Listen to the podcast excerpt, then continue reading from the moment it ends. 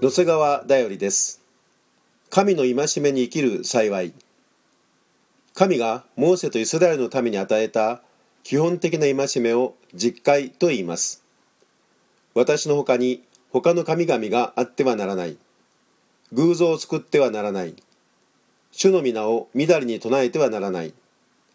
安息日を覚えてこれを聖なる人せよ。あなたの父と母を敬え。殺してはならない。勧誘してはならない。